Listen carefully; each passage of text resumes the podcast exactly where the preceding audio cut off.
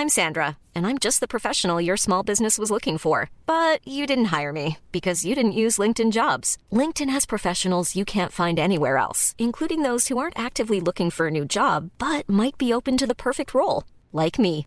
In a given month, over 70% of LinkedIn users don't visit other leading job sites. So if you're not looking on LinkedIn, you'll miss out on great candidates like Sandra. Start hiring professionals like a professional. Post your free job on linkedin.com/people today. We just have too much stuff that's being produced. Bienvenue dans Onward Fashion, le podcast des solutions business pour une mode durable. Je suis Victoire Sato, cofondatrice de The Good Goods, le premier média francophone sur la mode responsable. Sur ce podcast, je reçois des femmes et des hommes porteurs de solutions pour accélérer la transition de la mode et du luxe. Outils tech, conseils de marque engagés ou en transformation, partage d'expertise, ce podcast est conçu comme une bibliothèque de solutions concrètes, centralisées et immédiatement disponibles pour guider l'industrie vers un développement durable. Je vous donne rendez-vous tous les 10 jours sur la plateforme d'écoute de votre choix. Vous abonner à la chaîne présente le double avantage d'être notifié à la sortie d'un épisode et de nous soutenir en un seul clic. Nous avons également une newsletter business mensuelle à laquelle vous pouvez vous inscrire sur thegoodgoods.fr. Bonne écoute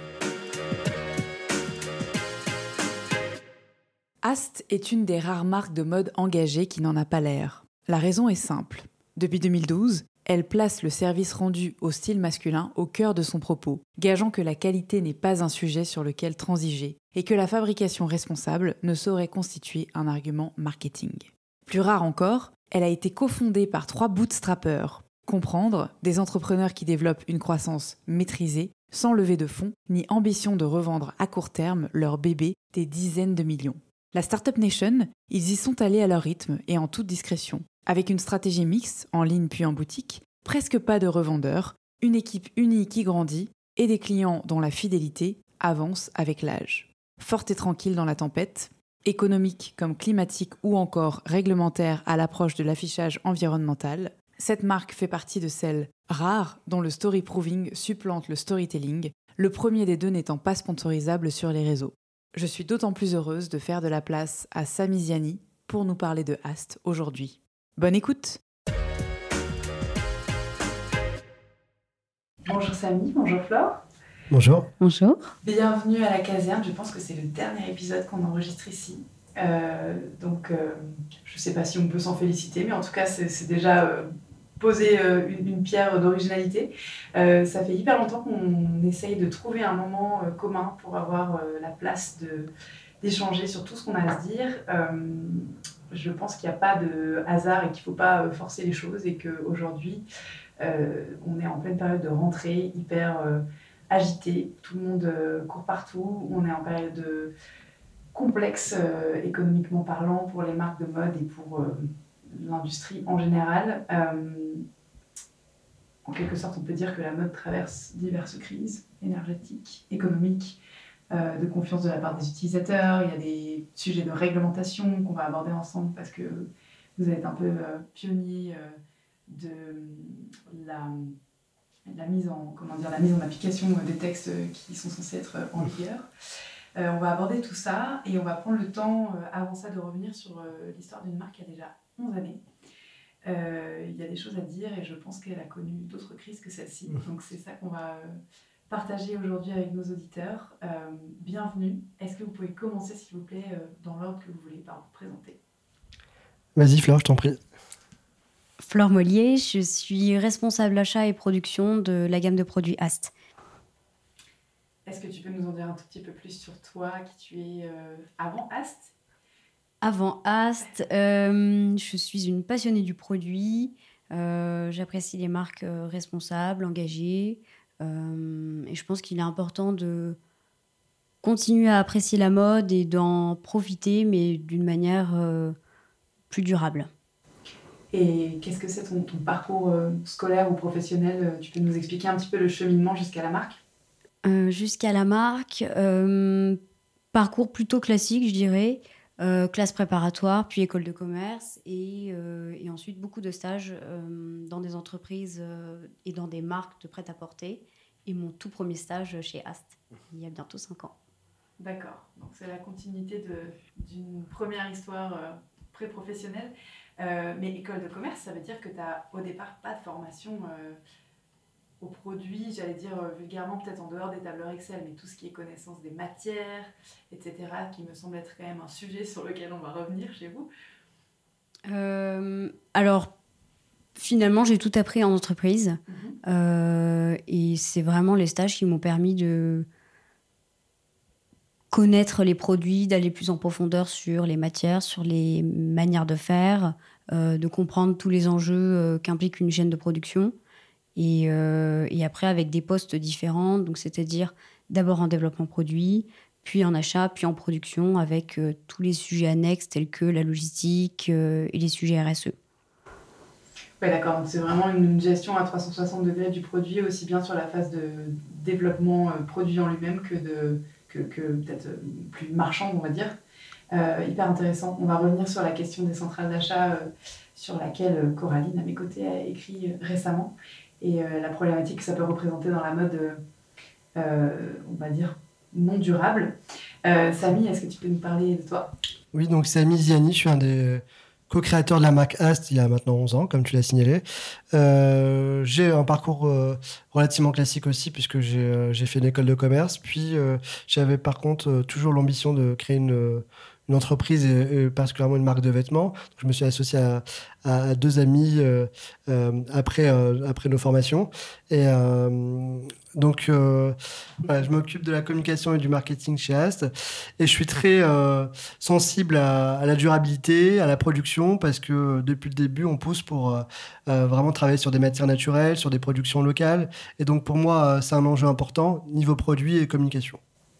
Est-ce que tu peux nous, parler un petit peu euh, déjà de la répartition de vos rôles dans l'entreprise?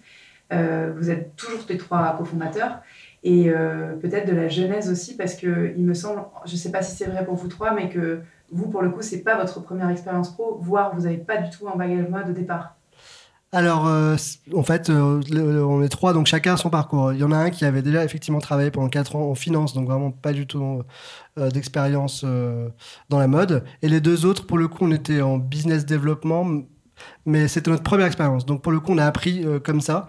Donc euh, on va dire quand on sort d'école à 21 ans, 22 ans, on sait pas grand-chose. Donc là, nous, on a commencé en créant une marque. C'était notre vrai euh, apprentissage du monde de, l'entreprise et de la mode. Et là, forcément, on a commencé par, un seul produit parce qu'on s'est dit, tiens, on va, devenir des spécialistes. On, s'est intéressé à la chemise parce qu'à l'époque, on était des clients simplement qui portaient ça de manière régulière pour nos différentes expériences, même si c'était des stages, mais ça n'empêche qu'on devait en porter tous les jours. Et euh, forcément, pour un jeune qui n'a pas beaucoup de budget, on se disait, tiens, euh, pour quelqu'un qui a quand même un peu de d'engagement, qui n'a pas envie de porter n'importe quoi. Il n'y avait pas beaucoup de choses sur le marché pour l'homme. La femme commençait peut-être à faire un petit travail, mais chez l'homme, honnêtement, c'était juste, euh, euh ils vendaient des bundles de chemises x4 à 100 euros. C'était le seul euh, argument marketing. Et personne ne s'intéressait vraiment euh, aux produits. L'idée, c'était juste d'avoir quelques chemises à un prix pas trop élevé. Et nous, on s'est dit comment réconcilier quand même une certaine qualité avec un prix qui reste accessible? Parce que c'est vrai qu'il y a quand même la notion du budget pour à l'époque pour, pour les étudiants qu'on était et pour le jeune actif qui était Thomas, le troisième associé, parce qu'il y a Emmanuel et Thomas, mes deux autres associés que je n'ai pas présentés. Et, euh, pardon. Euh, et, donc, du coup, bah, à ce moment-là, on s'est dit, tiens, on se lance sur la chemise. On s'est intéressé au marché et on s'est rendu compte que, en fait, il y avait euh, un positionnement à l'époque qui était quasiment unique. C'était euh, je produis des chemises avec une certaine marge car j'ai plusieurs intermédiaires qui doivent tous être rémunérés. Et, je me... donc, du coup, bah, j'ai des prix qui sont 5, euh, 6 fois plus élevés que mon coût de revient. Et euh, donc, on a fait une analyse assez économique. c'est pour ça que c'était bien d'avoir fait une école de commerce aussi. On s'est dit, tiens, combien coûte ce produit et, combien on est capable de le vendre. Et, on s'est dit, tiens, en ayant pas d'intermédiaire, ou très peu, si ce n'est euh, la chaîne de production, quoi. mais en tout cas dans la vente et la distribution, zéro intermédiaire. Euh, on peut diviser ce prix par deux, et, euh, tout en ayant une qualité assez élevée. Et c'est comme ça qu'on s'est lancé sur, sur la chemise. Donc au début, sans connaissance vraiment du, mais, du, du produit, mais on a appris parce qu'on était encore jeune et on s'est entouré de personnes qui s'y connaissaient très bien, des ateliers hyper compétents. Et grâce à ça, on a réussi à créer vraiment une marque spécialiste de la chemise avec euh, un vrai euh, avantage compétitif, c'est qu'on avait vraiment euh, des chemises qu'on ne trouvait pas sur le marché, fabriquées en Europe, des super matières, des finitions hyper haut de gamme, mais à, à l'époque 54-59 euros, il y a plus de 11 ans, et il n'y avait pas d'acteurs en France à ce niveau-là. pour bien comprendre, euh, parce qu'il y a plusieurs euh, choses que j'entends dans, Mhm. dans, dans le début de l'histoire. euh, D'après ce que je, je comprends, une problématique de, donc de qualité produit qui n'est pas satisfaisante, euh, une problématique de positionnement prix entre peut-être un Célio et un Figaré, quoi, euh, Mhm. grosso modo, et après beaucoup plus haut de gamme, plus, mais, ouais. euh, mais c'est vrai que l'entre-deux n'existe pas. Tu as parlé d'une question de, de qualité et de choix des matières, et tu as parlé aussi de durabilité. J'avais plus la sensation que la durabilité, elle était presque intrinsèque chez vous par cette volonté de bien faire de la qualité au départ, du circuit court et des matières naturelles, parce que globalement, le polyester, vous captez quand Mm. vous portez la chemise euh, Mhm. une journée que c'est pas ouf. Euh, donc, qu'est-ce que c'était vraiment, tu vois, le, le point de départ? Est-ce que vous vous êtes dit, OK, il faut qu'on trouve des confectionneurs incroyables, ou bien il faut qu'on trouve des matières incroyables? Et comment vous avez fait? Parce que là, on a l'impression que c'était hyper cool, mais aujourd'hui, pour trouver des partenaires de confection de qualité en Europe qui font des prix euh, qui sont corrects, et on reviendra sur la stratégie de distribution après, hein, mais euh, ouais, est-ce que tu peux détailler un petit peu plus euh, le process des premières années? Oui, oui. euh, bah, L'aspect durabilité, en fait, ça n'a jamais été une question. pour nous, c'était intrinsèque. C'est vraiment, on va faire des matières naturelles confectionnées en Europe. Maintenant, ça paraît peut-être plus évident, mais à l'époque, c'était euh, dans notre ADN et, on n'en a même pas fait un énorme argument. Souvent, on nous le disait, mais c'est bête, vous devriez le dire.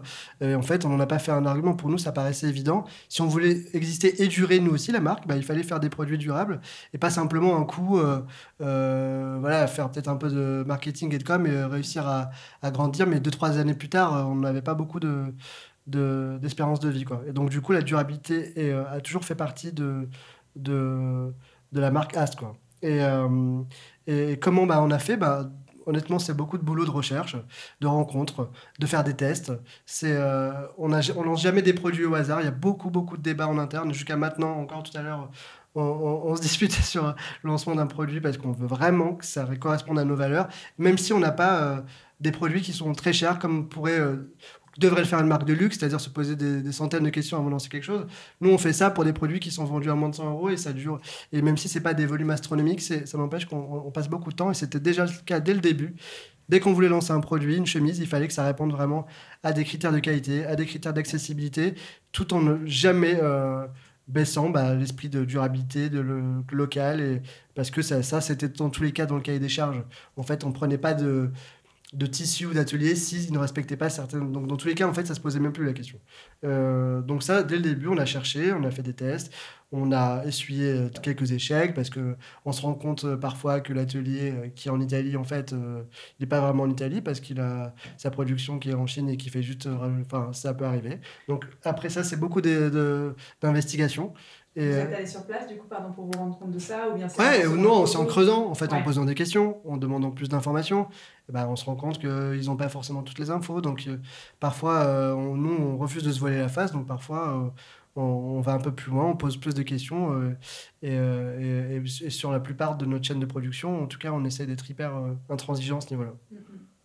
Et donc ça, euh, je reviens sur cette histoire parce qu'elle me, me fait penser à une anecdote que j'ai entendue récemment. C'était uniquement sur des prototypes ou c'était, par exemple, vous avez été livré de produits qui vous convenaient pas en termes de quali et... Non, on Non, ne lance pas de prod euh, sans être sûr. D'accord. Ouais, j'ai- entendu récemment l'histoire d'une marque de, de sous-vêtements euh, menstruels euh, qui s'était fait livrer du Made in Portugal euh, et qui a découvert qu'en fait c'était du Made in euh, Maroc euh, dans, enfin, par un partenaire de, de l'usine.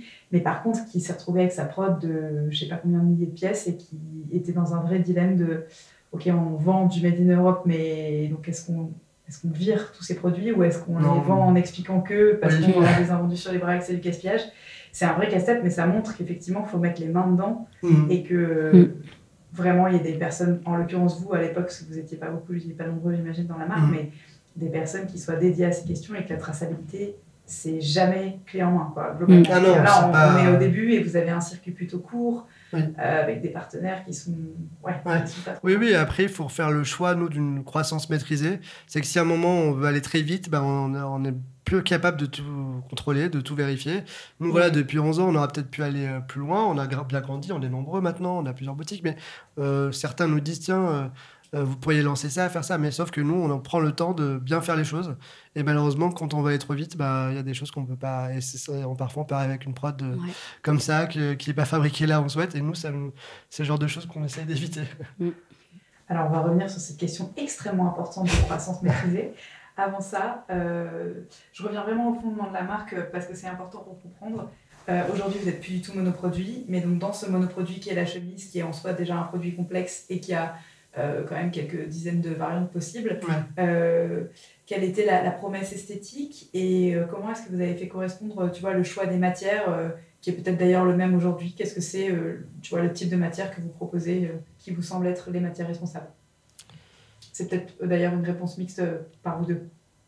Euh, depuis le lancement de la marque? Enfin, au début de la marque, Au du début de la marque, voilà, si on peut parler un peu du monoproduit chemise, déjà, mhm. quelle était la, promesse au départ de la marque en termes d'esthétique Et puis ensuite, en termes de, choix des matières, vu que c'était uniquement des, matières naturelles, est-ce que ça, pour la chemise, ça a évolué Et quel, quel type de matière vous proposez et qu'est-ce que vous travaillez?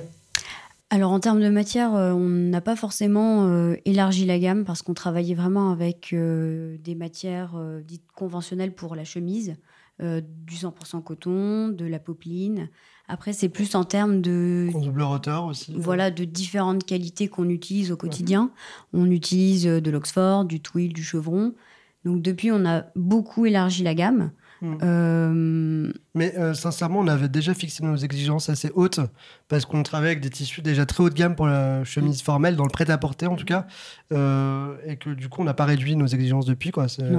Voilà. Le cahier des charges est resté le même, ouais, voire même il s'est renforcé. renforcé ouais pour compléter Flore, pardon, euh, euh, effectivement, bah, depuis le départ, on s'est dit euh, vraiment, on essaie de faire le mieux possible sur la chemise formelle. Et l'idée de la durabilité, c'est que ça soit aussi des produits euh, intemporel parce que si c'est des effets de mode qui l'année d'après euh, bah, sont perdus et que personne ne souhaite acheter, euh, c'est pas forcément durable.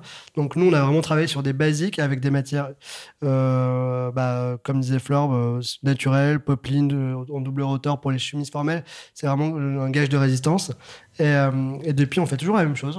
Simplement, on a élargi la gamme de chemises à des chemises plus casual. Il a un côté classique, mais parfois un peu plus va rechercher sur des matières parce qu'entre temps on a grandi et qu'on a de plus en plus de demandes de clients qui étaient des clients historiques sur le formel mais qui ont commencé à apprécier la marque et, qui ont voulu plus de produits quoi. Et puis qui ont un look qui, aussi, qui a aussi euh, évolué mmh. et euh, qui s'est adapté à leur quotidien au travail aussi. Donc de fait, euh, sur ces chemises, si on peut détailler un petit peu ce que tu évoquais en entrée sur le positionnement prix, euh, et la, stratégie de distribution, pareil, euh, dans les premières années de la marque, mmh. euh, d'après ce que j'ai compris, c'était uniquement direct aux consommateurs. Mmh. Qu'est-ce que c'est, tu vois, le, finalement, le, qui est le client type de As, quel est le, prix moyen d'un produit? Et ouais, peut-être nous parler du choix de cette stratégie de distribution au début. Ok, alors la marque, elle a beaucoup évolué depuis 11 ans. Forcément, au début, le client, il nous ressemblait. C'était un client entre 25 et 35 ans qui euh, portait ses premières chemises ou qui en avait déjà plusieurs, mais qui renouvelait de manière régulière, et, euh, mais qui, euh, qui avait besoin bah, d'avoir une marque de confiance sur laquelle il pouvait miser avec des chemises qui durent, même s'il devait les renouveler parce que c'était des usages très réguliers, enfin c'était tous les jours à l'époque. Entre-temps, notre client, bah, il a un peu évolué parce que la chemise au bureau, c'est devenu quelque chose de pas forcément obligatoire dans certains métiers, moins conventionnel. Les styles se sont bah, sont devenus un peu plus décontractés. Et ce client, bah, au fur et à mesure, euh, euh, il a grandi comme nous. Maintenant, il est plus entre 30 et 40 ans. Il cherche toujours cette qualité. Et, euh, par contre, il souhaite un, style un peu plus twisté, le simple, tout en ayant la possibilité, en cas de besoin, d'acheter cette chemise, cette mhm. fameuse chemise blanche, bleue, qui est un peu la base de son style. Mais à côté, il veut pouvoir ajouter une veste en chevron un peu plus avec un voilà, plus habillé, mais aussi avec un petit twist sur le col, un truc un peu plus rétro. Enfin, simplement, la, chemise formelle en elle-même ne suffit plus. C'est pour ça qu'on a développé le reste de la gamme. Très bien. Et en termes de positionnement prix, écoute Ouais, ben, on est toujours, pardon, euh, sur le. Alors, on, ne communique plus trop sur ça, euh, mais ça n'empêche que c'est. On, essaie de plutôt donner envie d'acheter la marque. Et on se rend compte que derrière, le prix est pas très élevé pour ce qu'on propose, parce qu'on est sur du Made in Europe, 100% naturel. Donc, on, est, on était sur, à l'époque, une gamme accessible. Mais ce qui nous, ce qui nous ennuyait le plus, c'est pour ça que j'aime pas trop parler de ça, parce que souvent on nous associait, on associait la qualité à un prix. Et justement, on voulait on voulait pas faire ça, nous, parce que souvent on nous disait, bah, entrée de gamme, Ast, à 54 euros. Et entrée de gamme, les gens, ils se disent, bah, c'est que c'est de la qualité, entrée de gamme, quoi. Non, en fait, nous, on voulait que dire que le prix, c'était pas forcément un gage de qualité. Et qu'il y a des marques qui, étaient vendues 150 euros, pourtant leur tissu, il est 10 fois moins bien que le nôtre, il est, il est fabriqué au fin fond d'un atelier qu'ils n'ont jamais visité. Et, et ça nous énervait beaucoup euh, au début. Parce qu'on était toujours catégorisé entrée de gamme, parce qu'on était jugé que par le prix. Alors qu'en fait, il faudrait aussi une distinction euh, de gamme par la qualité. C'est quand même ce qui devrait être le plus important que le prix. Que le prix, c'est la marque qui le fixe. C'est pas compliqué de se vouloir haut de gamme euh, en affichant 200 euros sur une chemise qui en vaut 10. Quoi. Donc c'était vraiment. euh, Voilà, c'est pour ça que souvent, je fais attention à, à- aux termes que j'emploie quand on parle de gamme pour nous. Ouais, j'allais dire euh, 200 euros le positionnement prix euh, pour un truc cheap, c'est la, la recette du luxe industriel. hein, Ah bah oui, oui. euh, donc, euh, alors ça, ça m'intéresse. Comment est-ce que, tu vois, il y a 11 ans, donc on est en 2012, euh, c'est année d'ouverture d'Instagram, euh, bon, Facebook est déjà là, vous êtes en D2C, donc euh, enfin les DNVB, ok, c'est le début de cette, euh, de cette, de, ce- de, de- plutôt de, de la vague en fait, de toutes ces marques qui sont sur le même modèle qui sont nées à ce moment-là. Mhm. Euh, et on va voir que la stratégie n'est pas forcément pérenne, pérenne sur ce monocanal. Mhm. Mais euh, comment vous faites, vous, euh, tu vois, pour jouer des coups, de, pour amener cette pédagogie aux clients? C'était quoi vos supports? Et ouais, comment vous avez fait comprendre votre produit et sa qualité? Hum, Alors, ça, honnêtement, ça paraît basique, mais ça a été l'honnêteté, la transparence. En fait, Et sur quel support bah, les supports, bah, alors clairement, ça a été effectivement le, le site et les newsletters au début, parce qu'on a une base de clients qui s'est agrandie. Il y a beaucoup de bouche à oreille, donc du coup, on, on- on transmettait les contenus par euh, le site et le newsletter.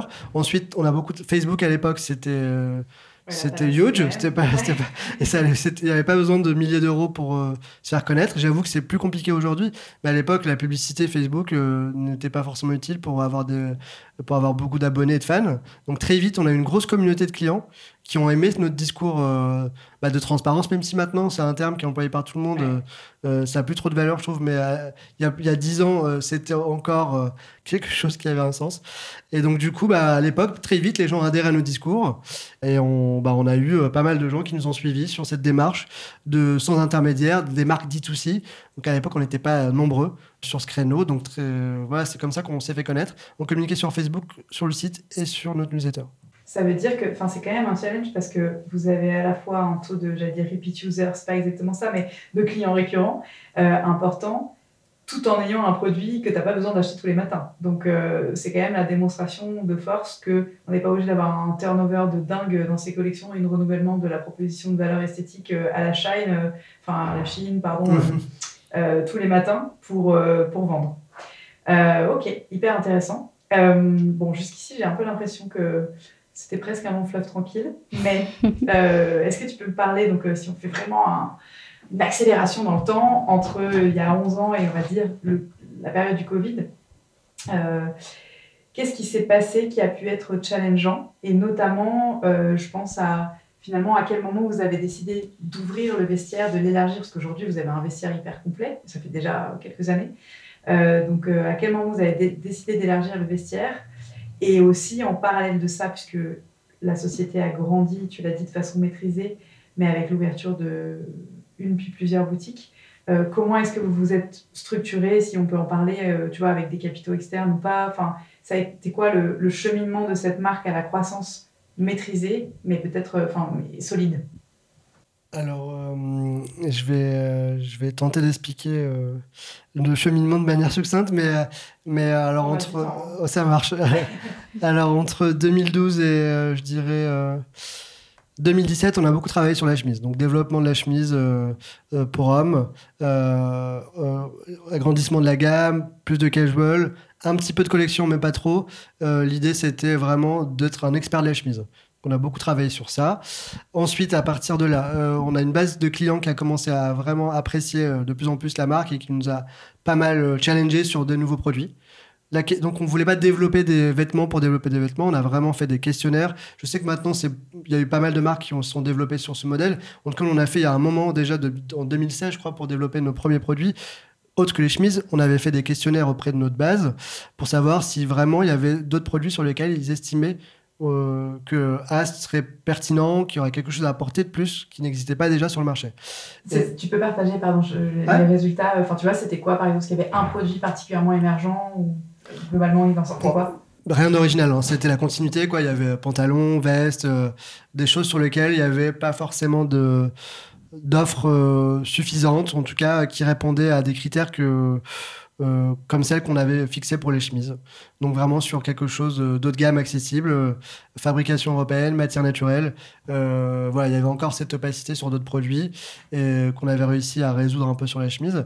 Et donc on a développé comme ça. Alors les vestes, on s'est dit qu'on a essayé de trouver quelque chose aussi de, de, de différenciant. Et le vrai produit qu'on a développé après la chemise, c'était la veste de travail. Donc c'était un modèle mix entre formel et casual. On essaie de travailler sur des matières, euh, encore une fois, euh, hyper haut de gamme, euh, qui venaient de France, d'Italie. Et c'est sur ça qu'on a... Maintenant, c'est un produit qui est hyper porté.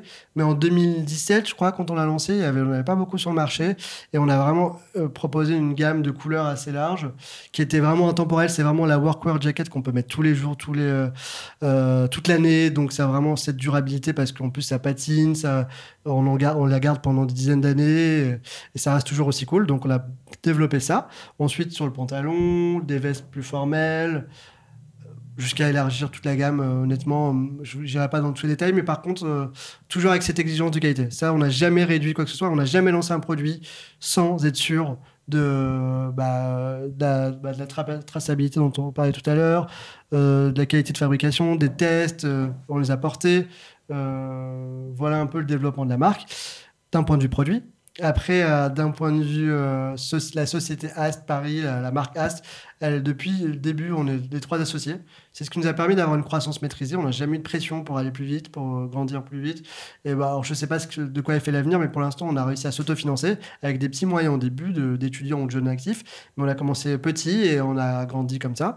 Et, et jusqu'ici, voilà, ça se passe toujours comme ça. Donc, euh, l'avantage, c'est que on, on prend toutes les décisions euh, à trois et aussi avec toute l'équipe parce que depuis euh, le début, toutes les personnes qui sont arrivées chez Ast, j'espère que Fleur pourra en témoigner, ont tout leur mot à dire, surtout, euh, et, et, euh, et sur toutes les décisions. Chacun apporte sa pierre à l'édifice, ce qui nous permet bah, d'avoir bah, toujours des décisions bah, qui sont challengées. Euh, avant de, lancer un produit, de choisir tel atelier, d'ouvrir une boutique, bah, il y a toute l'équipe qui donne son avis. Alors on finit par décider si jamais euh, on n'est pas tous d'accord, mais, mais, euh, mais globalement, chacun a, le droit de donner, donner son opinion et elle a la même valeur que toutes les autres. Et, et voilà, c'est comme ça qu'on a grandi doucement mais sûrement. Et donc on a ouvert une boutique parce que c'était le, uniquement le site internet. Il y a un moment, on sentait qu'il y a certains clients qui ne passeraient pas l'étape euh, d'achat sur internet sans avoir pu essayer le produit. C'était quand ça La boutique La boutique, c'était. Alors, la décision, on a fait pas mal de pop-up avant, qui nous ont clairement conforté sur le fait qu'il y a une partie de la clientèle n'est pas forcément âgée. Euh, donc, même des personnes qui sont très à l'aise avec Internet, mais qui n'achèteront pas. Donc, ça, c'était euh, dès 2014, on a commencé à faire des pop-up un peu partout, en collaboration avec d'autres marques. Et 2016, on a ouvert notre propre boutique, mais on avait même nos bureaux derrière. Donc, l'idée, c'était vraiment la vitrine du site. Donc, c'était euh, dès qu'un client euh, avait besoin de venir voir le produit, l'essayer, l'échanger. Et on était là, euh, les fondateurs, avec une- un responsable boutique pour les conseiller, bah, discuter avec eux, avoir leur retour et tout. Donc ça, ça a très bien fonctionné. Clairement, on, s'est rendu compte qu'il y avait vraiment beaucoup de clients qui connaissaient la marque, mais qui n'avaient jamais osé acheter sur Internet et, ou qui n'avaient pas envie d'acheter sur Internet. Donc du coup là, bah, tout de suite, on a eu beaucoup de monde euh, et ça allait très vite. Bah, parce que l'année d'après, on a décidé d'ouvrir une deuxième boutique dans un autre quartier à Paris. Et, euh, là, euh, a- le Covid est arrivé. Euh, donc c'était en 2020. On avait ouvert la deuxième boutique en 2019. Et là, euh, l'avantage qu'on avait, c'est qu'on avait euh, quand même une, existence digitale à l'origine par rapport au Covid. Donc euh, on a souffert comme tout le monde, mais euh, on n'a pas la pérennité de la boîte n'a pas été en jeu. On, on a réussi, voilà, avec beaucoup de boulot parce que pour la prod surtout, c'était euh, c'était euh, Un challenge. compliqué. Je laisserai Flore en parler de manière plus précise. Et, mais pour toutes les parties de la boîte, ça a été difficile forcément parce que personne ne savait euh, où on allait finir. Mais, mais en tout cas, on a réussi à résister euh, à cette période, grâce aussi au fait qu'on a des clients fidèles des clients qui, qui, ont continué à acheter à peine sorti du Covid, c'est reparti comme si tout allait bien. donc franchement, ça a été une période difficile, mais pas non plus insurmontable. Est-ce que vous avez senti, euh, c'est une micro-parenthèse, mais euh, pendant le Covid, justement, une baisse ou juste après d'intérêt pour les chemises et ce, soit euh, rôle l'avènement du télétravail, soit le retour plus casual au travail? Ça s'est ressenti dans les choix de vos clients Parce qu'à l'époque, vous avez déjà diversifié un petit peu mmh. ou pas du tout? Bah, Oui et non, parce que d'un côté, les gens sont retournés au bureau, euh, ils ont fait du tri pendant le, confinement, ils se sont rendus compte qu'il y avait des pièces dans leur vestiaire qui ne correspondaient pas à euh, finalement leurs besoins, ou, euh, et du coup ils ont voulu consommer mieux. Donc dans ce cas, on a eu une augmentation de notre clientèle. On a des clients aussi qui ont souhaité mieux s'habiller. qui là sont partis sur davantage de, chemises, de vestes, de pantalons plus habillés, plus élégants, euh, parce qu'ils n'avaient pas forcément l'habitude de, s'habiller ainsi avant dans leur quotidien. Euh, et après, c'est vrai qu'à double tranchant, on a des clients qui, justement, euh, s'habillent de manière beaucoup plus décontractée aujourd'hui. Et donc, c'est là où l'élargissement de notre, de notre gamme entre en jeu. Je ne vous ai pas posé la question de, du vestiaire féminin. Mais alors, pour l'instant, je sais pas, ça n'a pas l'air d'être un sujet peut-être euh, plus tard ou, pas d'ailleurs. Euh, en revanche, vous avez peut-être déjà une clientèle féminine qui, comme moi, pioche la moitié de ses vêtements chez les mecs, dont en partie chez Ast, je confesse. Ah ben, pour être honnête, on a fait une capsule femme euh, en 2015 et ça fait partie des décisions qui n'ont peut-être pas été euh, tout le monde n'a peut-être pas donné son avis à ce moment-là. On a peut-être été, on est peut-être allé un peu trop vite. On a fait une collection capsule. Alors, euh, on a testé le marché et euh, on n'a pas. Enfin, je pense qu'on n'a pas forcément apporté la réponse que les femmes. On a attendez justement. Il y avait peut-être pas cet aspect style assez poussé. Il y avait peut-être pas la même. Enfin, dans la démarche qu'on avait, on avait essayé de répliquer ce qu'on faisait pour les hommes, c'est-à-dire qu'on avait fait de la super qualité, matière naturelle, fabrication européenne, mais je passe pas, on, a vendu nos produits, mais on n'a pas senti un engouement. Donc on s'est dit, on arrête là, c'était un test, euh, c'était une capsule, voilà. Mais après, entre temps, on est content d'être une femme, euh, euh, une femme, pardon, une marque qui est dédiée à l'homme, mais dont les femmes peuvent piocher, voilà. Donc parfois on a fait des shootings avec des femmes. on sait qu'il y a beaucoup de clientes femmes qui achètent des chemises pour elles, mais qui piochent pas forcément, qui les achètent directement. mais on fait pas forcément de travail de communication à ce niveau-là.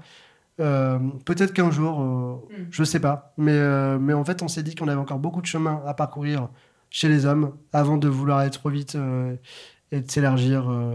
voilà, tout simplement. Aujourd'hui, vous avez combien de points de vente physique 4, et, avec le stand, enfin physique 4, et on a un corner au Gary Lafayette.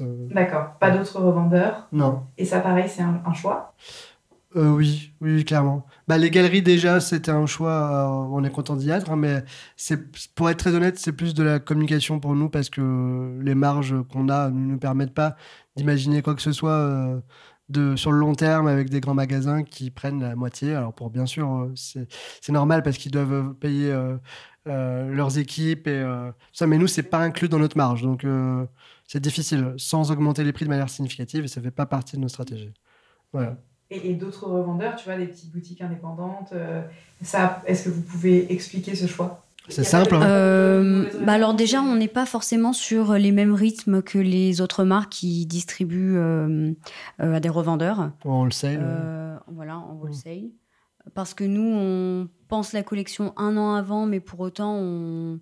le modèle fait qu'on n'est pas capable de présenter la collection un an avant pour la revendre à des clients externes. Ah, parce qu'on analyse aussi toutes, euh, toutes les collections euh, actuelles avant de lancer une prochaine pour être sûr de ne pas reproduire certaines erreurs si ça va plus. Ou au contraire, bah, peut-être euh, bah, d'appuyer sur certains produits qui sont demandés pour pas produire pour rien, tout simplement. Ouais. Et puis après, le produire localement aussi, c'est produire avec des flux qui sont un peu plus tendus quand même. Donc on est sur des délais qui sont relativement faibles, mais en même temps qui sont assez impactants sur euh, nos rythmes à nous de, production et mm. de mise en vente.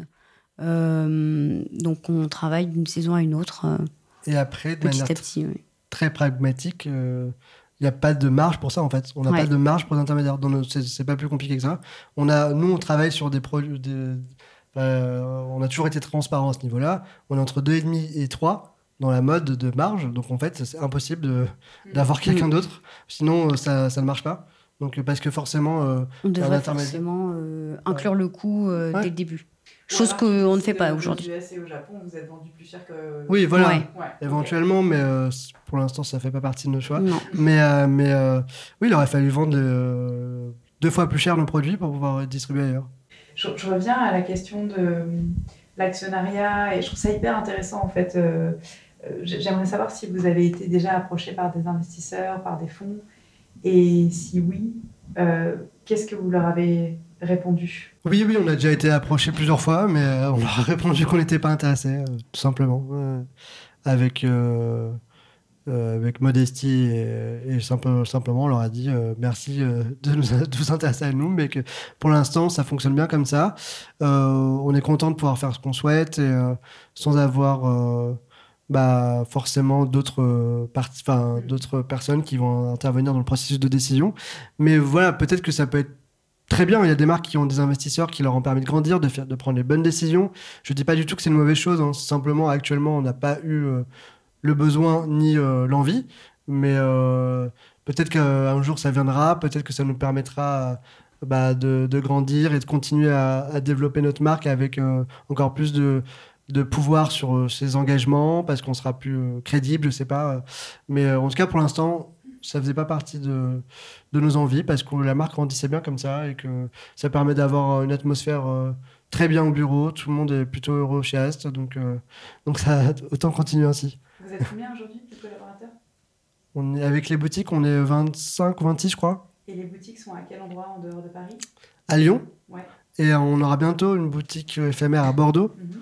Et l'objectif, c'est d'ouvrir après si tout se passe bien.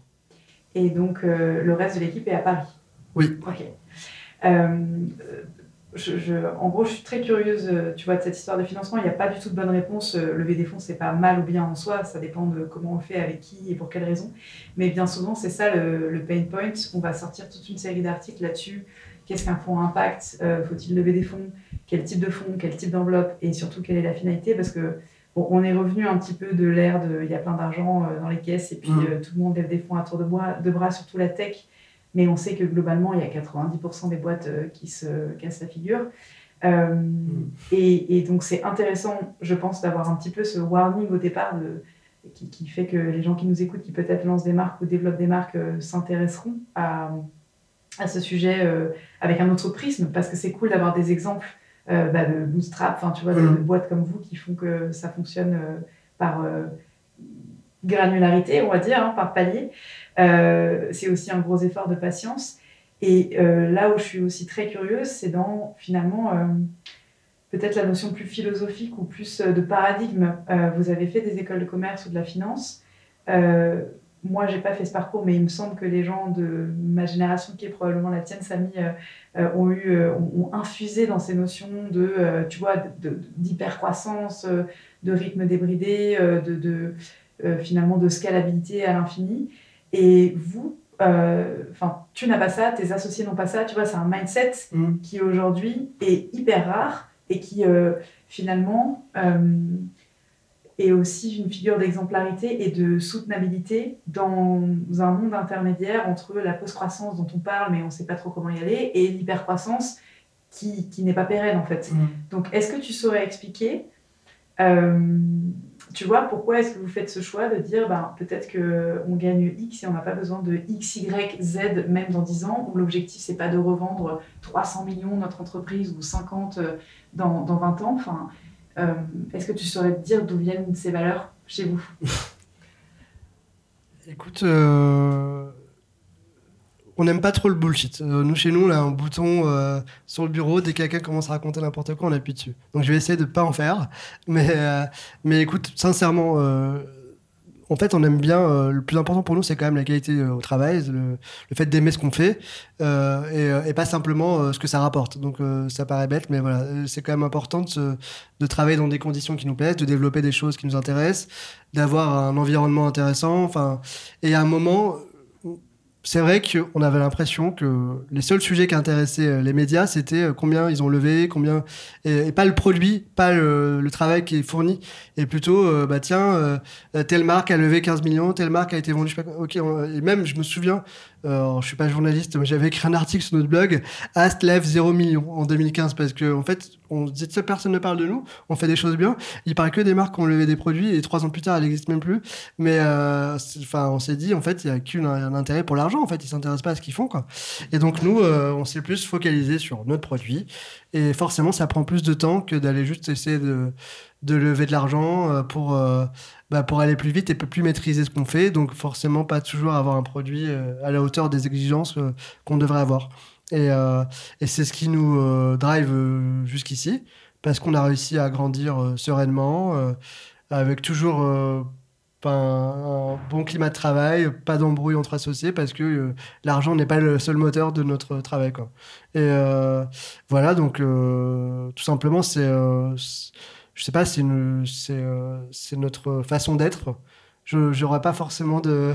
Et je sais aussi que sais ce que j'essaie de dire tout à l'heure. Attention, je, ne critique pas du tout les levées. Euh, je sais très bien que c'est difficile euh, quand on se lance sans moyens de grandir. On n'a pas toujours le temps. Donc, c'est très bien d'avoir des personnes qui, sont, qui soient là pour financer des jeunes créateurs ou des marques plus mûres et tout. Simplement, il ne faut pas que ça soit le seul moteur de son activité. Quoi. Il faut se dire, attends, je vais développer une marque, je vais développer des produits qui sont bien. Il me faut des sous pour ça. C'est pas euh, je vais, euh, je vais euh, développer des, des, produits pour avoir des sous. Quoi. Enfin, je sais pas, il faut voir les choses dans le bon sens. Quoi. Et, et après, ça finit par marcher. Et c'est comme ça que chacune des marques finira par bah, avoir plus de moyens pour, pour ses ambitions. Et surtout, chacune des marques prendra le temps de développer des choses de qualité et pas tous les matins qui finiront Exactement. à la décharge. Et alors J'imagine que c'est aussi euh, une mise au diapason euh, des gens que vous recrutez. Est-ce qu'il y a, tu vois, un process particulier? Parce que c'est vraiment un état d'esprit qui est aussi euh, bah, spécifique à la marque. Donc, est-ce que c'est un recrutement après un passage en, stage, comme pour Fleur, pour être vraiment infusé dans, dans cet ADN Ou bien est-ce que vous avez des, peut-être des... Ouais, sur ton process de recrutement, est-ce que tu as des choses à partager avec nous? Bah, il y a beaucoup de feeling. On juge, juge pas que sur les compétences. Euh, il faut que les personnes elles adhèrent un peu aux valeurs, à la marque, qui a un état d'esprit, une envie de travailler, d'apprendre. Je vais pas prendre quelqu'un parce que c'est le meilleur. Je vais prendre quelqu'un parce qu'il va essayer euh, de faire au mieux et euh, parce que je, vais ça va me permettre ça me permettre de, de sentir que la personne est impliquée et, et depuis le début c'est un peu ça voilà euh, on, a des, personnes euh, au bureau, bah, souvent qui restent, c'est pas beaucoup de turnover. Fleur arrive en stage, on en a d'autres euh, au, bureau, au bureau qui, sont arrivés en stage, qui sont partis, qui sont revenus. donc c'est ce qui, nous dit que c'est la bonne façon de recruter. Mais on n'a pas de process pur et dur, hein, parce qu'on est assez flexible. Mais c'est vraiment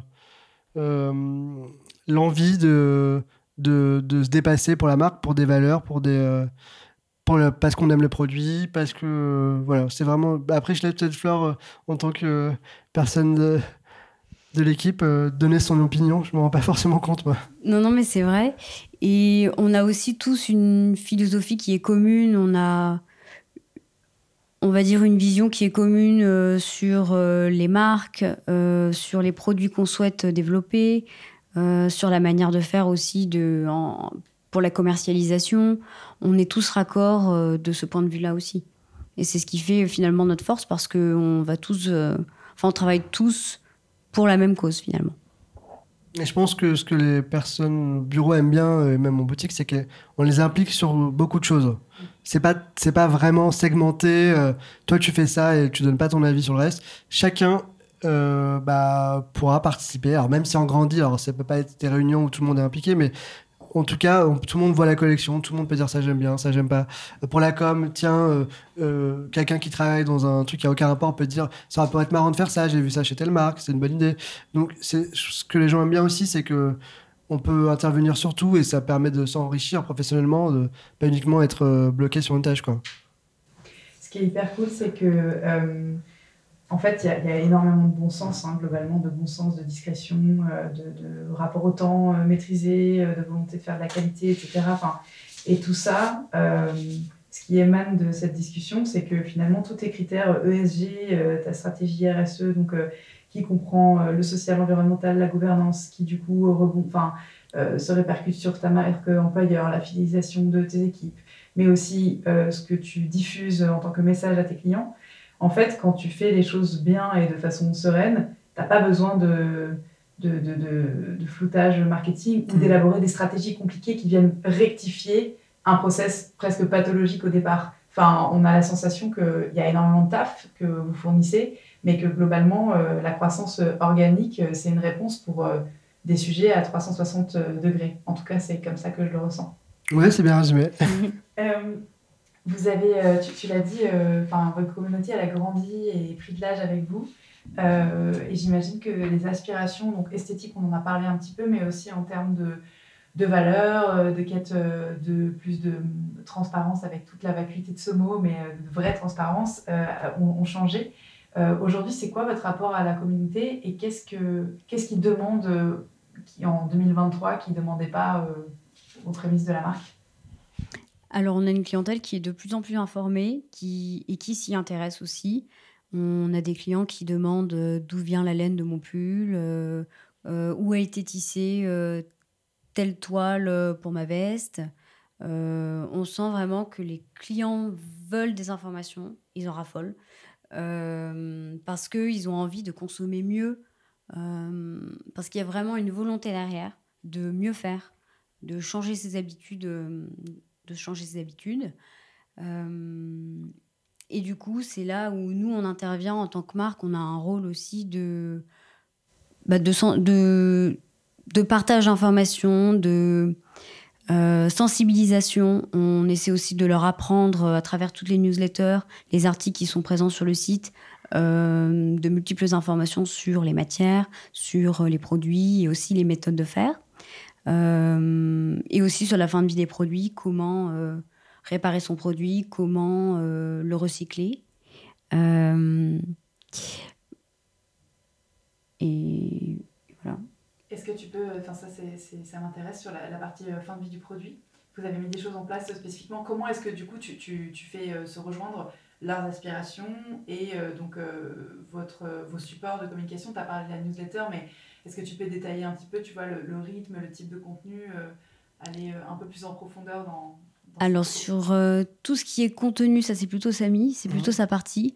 Après sur la fin de vie des produits, déjà en amont, quand on développe une collection, quand on la pense, on pense déjà aussi à sa fin de vie, parce qu'à un moment donné, le produit va être euh, amené à disparaître, peut-être 10 ans, 15 ans après. Euh, donc déjà, on essaie de limiter tout ce qui est fourniture sur les produits, euh, parce qu'on sait que un produit, par exemple un jean avec 15 zips, va être plus compliqué à être recyclé après. aussi en termes de matière, on sait qu'une matière qui est euh, dite monomatière, donc 100% coton ou 100% laine, sera plus facile aussi à recycler, euh, en évitant bien entendu les, matières synthétiques. Et enfin, en termes de vraiment recyclage, on essaie de faciliter la chose à notre clientèle.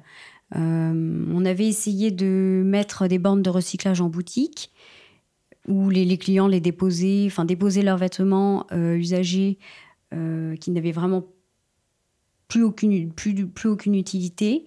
Euh, et ensuite, on se chargeait de les recycler. Donc ça, on a eu un gros projet là-dessus. On essaie de le relancer aujourd'hui pour... Euh,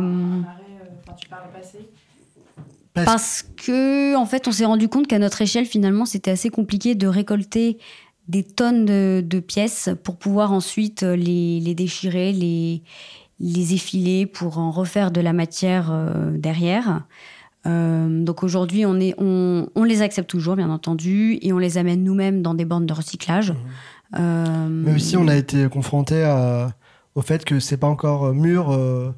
Euh, le, recyclage parce que par exemple on a on a du textile parce qu'on a voulu bah, documenter un peu tout le process. On a voulu aller filmer toutes les étapes on a, eu des barrières. Euh, non, c'est pas possible de venir voir ici. C'est pas possible. On s'est dit ah, pourquoi euh, c'est vertueux normalement. Et donc il y a pas mal. Euh, je peux pas aller plus dans les détails parce que c'est pas moi qui ai bossé sur tout le projet, mais je sais qu'on nous a fermé des portes. On pouvait pas aller voir. On, s'est dit c'est bizarre parce que si on peut pas aller vérifier, contrôler, c'est qu'il y a peut-être des choses qui se passent pas comme on veut. Donc, du coup, on n'a pas non plus trop poussé parce que c'était un gros coup pour nous. Et euh, on a compris que c'était quelque chose euh, qu'il fallait encore euh, faire mûrir parce que c'est pas. Oui, c'est quand même une partie qui est assez finalement secrète, Hmm. si on peut dire. Après, pour autant, aujourd'hui, il y a beaucoup de solutions, euh, Oui. de, de, de solutions, euh, de services qui permettent de récolter les vêtements en boutique. Euh, donc, ce sont des, collab- de- des collaborations avec des partenaires. Et ensuite, ils se chargent de toute la partie euh, recyclage. Donc, ça reste possible. C'est possible, mais il faut. Il y a encore du travail. Mm. Il y a encore du boulot. Et nous, à notre échelle, il faudrait faire un collectif de marques ou autre. À notre échelle, on n'avait pas encore les possibilités financières d'aller plus loin. On a proposé, on a euh, enclenché la démarche. Maintenant, il faudra aller plus loin euh, concrètement plus tard. Il faut qu'on trouve des solutions. Et aussi euh, d'un point de vue logistique, parce Ouais. que ça inclut euh, une flotte de camions qui vient récupérer les, les pièces, euh, qui va les stocker, et ensuite euh, de la main-d'œuvre. Ouais. Ça aussi, c'est très intéressant. Merci beaucoup de le partager euh, honnêtement parce que le- la maturité de- des filières du recyclage en France, euh, c'est un sujet euh, qui est bien souvent euh, enfin, un espèce de d'étendard écolo pour beaucoup de marques, euh, alors qu'en fait, malheureusement, il n'y a pas beaucoup de fonds dans les propos, notamment parce que technologiquement, c'est hyper compliqué en termes de gisement. Enfin, quand je dis technologiquement, c'est pour trier la matière efficacement autrement Ouais. qu'à la main pour, tu l'as dit, défibrer des vêtements qui sont blendés la plupart du temps avec des matières pétrochimiques qui se recyclent mal ou pas bien, enfin je veux dire ou pas, ou alors en matière de piètre qualité.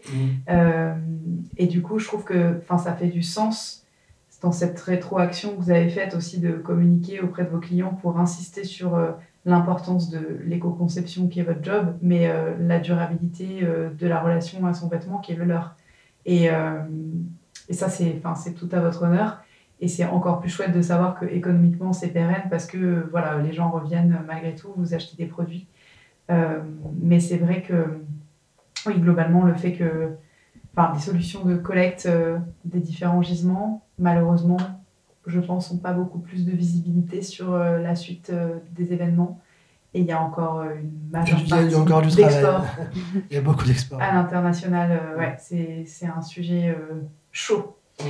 Euh, vous avez fait il y a quelques années, enfin, Samy, tu peux nous en parler parce que c'est donc ton, euh, ta responsabilité, la com et le marketing, et quand même un petit shift euh, dans justement la manière de parler de la marque, euh, le fait de vous présenter. Historiquement, vous, étiez, vous avez une culture de la discrétion euh, qui était quand même euh, enfin, importante, qui faisait partie de, de l'ADN de la marque. Et, et il me semble qu'il y a deux ans, peut-être un peu plus, vous avez commencé à faire des capsules vidéo, à montrer un peu plus qui était l'homme Ast. Aujourd'hui, euh, il y a des profils ultra divers dans vos shootings. Donc, euh, je veux bien que tu nous racontes un peu ce cheminement et ce que ça vous a apporté. Oui, oui, alors c'est clair qu'on. Alors, je dirais pas discret, mais on va dire euh, honnête, c'est le mot qu'on a bien employé. Non, mais oui, on est, on est plutôt discret. On a, on a, on n'aime pas euh, trop en faire. L'idée, c'est de grandir, comme je disais tout à l'heure, euh, euh, doucement mais sûrement. Donc, on n'a pas voulu sauter les étapes. Alors, au début, on, fait partie de la, première génération de DNVB, de, des marques qui sont nées sur Internet. Au début, forcément, notre positionnement était plutôt axé sur le rapport qualité-prix. Sauf qu'en développant nos produits, euh, bah, il y a quand même quelque chose euh, euh, qui prend le dessus, c'est aussi le, le style. Parce que avant, pour vendre un vêtement, c'est pas uniquement euh, du rapport qualité-prix, c'est la qualité dont je parlais tout à l'heure, mais aussi bah, les, les personnes l'achètent aussi parce qu'elles l'aiment, elles le trouvent beau, et c'est ça qui rend le produit durable. C'est parce que si je fais quelque chose d'hyper qualitatif, mais que personne n'achète parce que ça ne nous plaît pas, que ça ressemble à rien, bah forcément, ça n'a pas trop d'intérêt. Donc, du coup, on a plus travaillé sur ça, sur cette désirabilité qu'il fallait apporter, en plus de bah, toujours euh, ce qu'on a dans l'ADN, c'est-à-dire la désir- la- l'accessibilité, le prix et la durabilité. On voulait rajouter cette désirabilité. Et, donc, euh, on a rajouté ben, ça sur le, travail, sur la DA de nos shootings, sur euh, le stylisme, sur notre discours, parce que c'est vrai qu'on on voulait que les- notre base euh, de clients, nos, abonnés, nos fans achètent aussi euh, la marque et pas seulement le, produit euh, qui avait un bon prix. On a vraiment beaucoup bossé sur ça. Et donc, on- notre objectif, c'était vraiment de proposer des vêtements d'exception pour le quotidien. Donc l'idée, c'est de montrer qu'on fait quelque chose d'exceptionnel, mais qu'on peut porter tous les jours. Et parce que cette qualité, assez, dans cette gamme de prix, bah, c'est pas quelque chose qu'on peut trouver partout. Et donc on a beaucoup travaillé sur ça, avec un styliste, avec des photographes, pour euh, rajouter euh, ce grain, euh, de d'ajouter un peu plus d'envie pour le client d'acheter la marque. Et c'est ce qui s'est produit depuis deux ans parce que on a vraiment euh, une identité plus marquée on nous reconnaît plus facilement. Et aussi on a voulu aussi essayer de se différencier parce qu'il y a tellement de marques qui sont créées et, euh, et qui euh, bah, du coup, qui n'a pas forcément de valeur ajoutée parfois, et, et du coup, le client n'arrive plus à se repérer euh, sur le marché. On a quand même voulu montrer que chez As, ça fait 10 ans qu'on fait ça, ça fait 10 ans qu'on fait les choses bien, et qu'ils ne seront pas déçus euh, de continuer à acheter chez nous. Donc on a beaucoup bossé sur ça depuis deux ans. Je ne sais pas si tu as des choses à compléter. Euh. Non, pas particulièrement. Et les retombées de cette strate, du coup ouais. Vous avez ouvert, tu vois, la base client, vous êtes adressé à d'autres... Parce qu'il y a quand même je parlais de diversité dans les shootings. Aujourd'hui, il y a des hommes qui ont euh, enfin plus de 50 ans, ou j'imagine, quoi, en tout cas, euh, dans la, la représentation euh, enfin de la marque, tout mhm. simplement. tu vois, est-ce que, est que ça a porté ses fruits et à qui vous vous êtes ouvert avec ce repositionnement? Alors, pour le coup, dès notre premier shooting, il y avait déjà un homme de 77 ans. Donc, on a toujours voulu. Bah, bien sûr, on a un cœur de cible qui est, comme je le dis, entre 30 et 40 ans. mais l'idée, c'était de montrer que c'était c'était une marque pour tous quoi. Dès qu'on peut porter une chemise, on a 18 ans jusqu'à la fin de sa vie, on peut porter des chemises, donc on n'essaie pas de cibler quelqu'un en particulier. et, bah, ce positionnement, par contre, euh, bah, il permet aussi de justifier notre gamme de prix plus large parce que forcément quand on propose des vestes des, euh, bah, on va proposer bientôt des manteaux. Nos clients de base qui étaient venus pour des chemises euh, plus accessibles euh, à moins de 70 euros, bah, forcément, ils attendent, ils s'attendent à quelque chose de peut-être un peu plus recherché d'un point de vue image que mm-hmm. qu'un packshot quoi. Sincèrement, tout au début, c'était ça. Donc du coup, quand on donc il fallait les moyens euh, supplémentaires pour euh, être encore plus désirable. Et donc du coup maintenant on a vraiment euh, réussi bah, à attirer une nouvelle clientèle qui connaissait pas la marque. Parce que malgré 11 années d'existence, on a encore plein d'hommes qui ont pas encore la chance de connaître Ast. Donc j'espère que ça nous permettra de nous faire connaître encore plus. Alors tout à l'heure, on, va se concentrer un petit peu plus sur le produit aujourd'hui et notamment tous les enjeux de réglementation dont on a parlé. mais tu as dit quelque chose qui m'a marqué, c'est que vous vous étiez disputé encore cet après-midi, je dis ça avec des guillemets bien sûr, au sujet d'un produit qui ne correspondait pas aux valeurs de la marque pour certains et j'imagine que oui pour d'autres. Euh, finalement, qu'est-ce que c'est aujourd'hui les valeurs de la marque qui doivent être associées à Alors, c'était pas une question de valeur. Hein, Pardon. Non, parce Alors, j'ai mal compris. Non, non, c'était un point de vue style et euh, du coup, euh, vente. Alors, on va dire aux valeurs esthétiques. Ça fonctionne aussi. Aux valeurs esthétiques, oui. Bah, en fait, aujourd'hui, le gros challenge, donc, c'est de continuer à travailler avec des matières 100% naturelles, euh, d'élargir le vestiaire de produits. Et parfois, effectivement, on a des contraintes techniques. Euh, donc, faire un pull en 100% lin, ça peut être compliqué. Euh, ça peut donner un pull qui n'a aucune tenue. Mmh. donc là, en l'occurrence, le sujet était sur un pull en 88% lin et le reste en coton. Et euh, c'est vrai que d'un point de vue stylistique, c'est assez rustique. Euh, ça n'a pas forcément la main que qu'on cherche quand on achète un pull, euh, même un pull d'été. Et, donc le tombé ne plaît pas à tout le monde, mais ça, ça reste stylistique c'est pas encore fini. non, non, mais pour être honnête, c'est parce qu'on veut pas lancer un produit. Euh, pour que ça soit durable, il faut que le produit plaise. il faut que, il faut pas qu'il reste euh, 10 ans en stock chez nous. L'idée, c'est, on n'a pas beaucoup de marge de manœuvre sur les, euh, sur les quantités, sur le. Donc nous, on essaie d'être au plus juste possible. Donc il y a beaucoup de travail pour euh, être sûr de proposer vraiment ce que nos clients attendent. Et on, et on n'a pas la solution. Tiens, tout est à moins 50 deux semaines plus tard pour tout liquider. Nous, le principe est pas là. Le principe, c'est de faire vraiment quelque chose qui va plaire et euh, à un prix qui sera accessible et avec une qualité, euh, comme je disais, toujours hyper élevée. Donc, euh, on ne peut pas se permettre de tout, de tout liquider comme le font certains. Donc, c'est pas le principe chez nous. Donc, il y a deux fois plus de travail sur la recherche produit. Et un produit qui sera aussi intemporel, qui va passer les années, les saisonnalités et les tendances.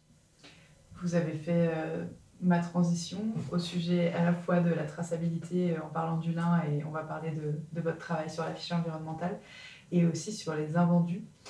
Peut-être qu'on peut commencer rapidement par les invendus. Est-ce que vous avez beaucoup cette problématique des stocks et qu'est-ce que vous avez mis en place, si oui, pour y remédier? Alors, déjà dans la philosophie de Ast, on produit euh, de manière raisonnée. Donc on, forcément, tous les volumes sont étudiés en avance. Donc en fin de saison, généralement, si tout se passe bien, on n'a pas forcément beaucoup d'invendus. Pour autant, et ça c'est inhérent à l'activité, euh, au bout de 10 ans, parfois on a quelques pièces invendues.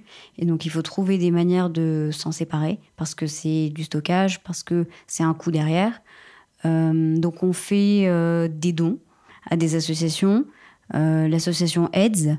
On travaille aussi beaucoup avec la cravate solidaire qui va, euh, enfin qui aide des, des, personnes en recherche d'emploi qui se remettent au goût du jour d'un point de vue stylistique. Euh, ça leur apporte aussi de la confiance pour passer des entretiens. donc ça, on le fait généralement une fois par an au moment des fêtes. Et ensuite. On, a, eu euh, l'occasion de faire une braderie récemment, justement, parce qu'en 11 ans, on en a fait une, mais parce que c'était. Euh, ça peut être des prototypes, des fins de série, qu'on a, on a changé les coupes, donc c'est très compliqué de, de, mettre deux produits identiques avec des coupes différentes euh, en vente. Donc voilà, on a, au bout de 11 ans d'activité, on a forcément, on avait une, une certaine quantité de produits dont il fallait se séparer euh, et permettre à des personnes euh, de se les procurer. Donc on a fait ça, mais l'enjeu il est vraiment en amont pour nous parce qu'on essaie, bah, on, on, essaie vraiment de faire des quantités euh, maîtrisées comme dit De produire au plus juste. On est souvent en rupture de stock et on est sur un, flux tendu. Bah, du coup, on n'est pas forcément, on vend peut-être pas autant qu'on pourrait, mais en même temps, on, finit jamais avec trop de produits à la fin de chaque collection. Et là, tu vois, on revient à une, logique hyper vertueuse d'équilibre, hein, parce que euh, plutôt que de se creuser la tête à essayer de trouver des solutions pour mettre de l'outlet ici, de la seconde main là, euh, ou euh, des pièces en déstockage à des, des, tarifs qui cassent en fait la légitimité de vos prix le reste de l'année, mmh. bah, sans parler des coûts logistiques et de stockage, mmh. produire la juste quantité, c'est vertueux dans tous les sens du terme. Euh, le biais de rareté, moi je trouve ça intéressant. Enfin, le fait de te dire que tu t'assois sur euh, je sais pas, les 3-4% que tu aurais pu vendre en plus, euh, je pense que tu te retrouves par rapport à ce que tu n'aurais pas vendu. Et je fais une mini digression, mais on, est partenaire de AIDS, la prochaine braderie qu'ils organisent en décembre pour les 30 ans de l'association, donc de lutte contre le sida.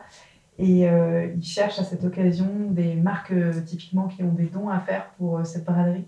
Donc n'hésitez pas à les contacter de notre part sur euh, Instagram ou sur leur site web. Euh, voilà, on sera présent sur, euh, sur l'événement. Digression terminée.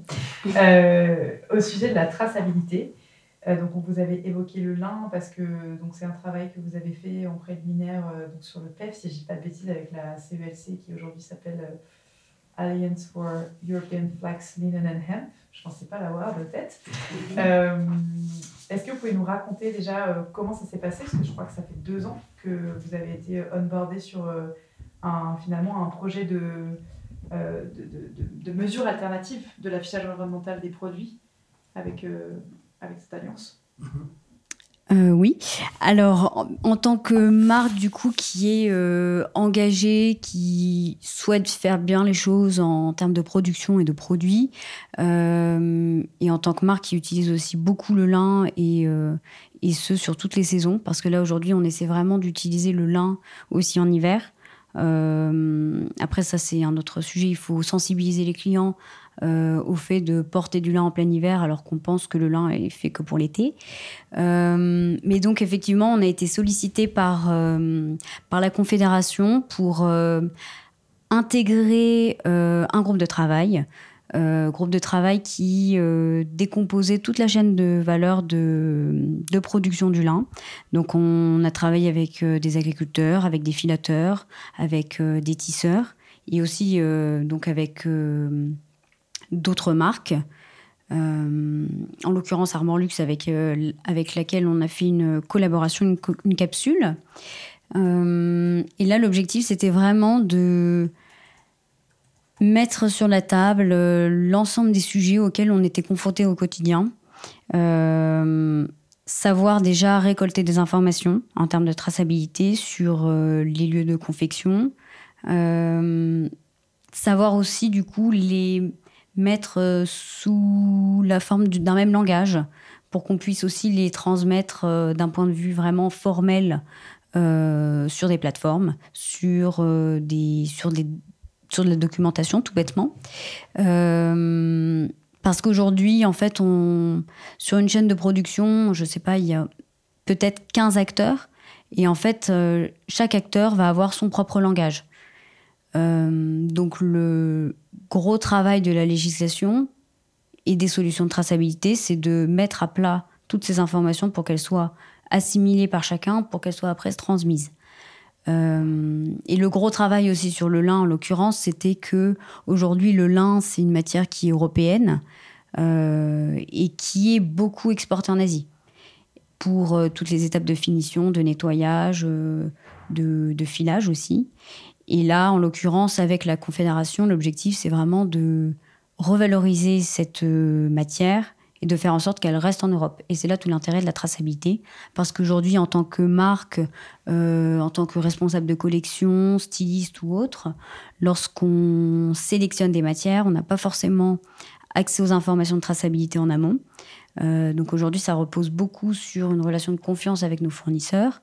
On sait que, par exemple, bon bah voilà, le, fournisseur n'a qu'une seule usine en Italie, donc on sait que la matière va être faite en Italie. Euh, mais demain, on aimerait avoir justement les informations en amont pour ne pas avoir de mauvaises surprises après. Euh, et, pour, bah pour aussi mieux sélectionner ces matières. En pratique, est-ce que vous pouvez euh, nous dire vraiment très concrètement comment étaient organisés les groupes euh, de travail euh, à qui incombait la responsabilité d'aller chercher des informations sur la chaîne d'APRO ou sur la chaîne de valeur ensuite?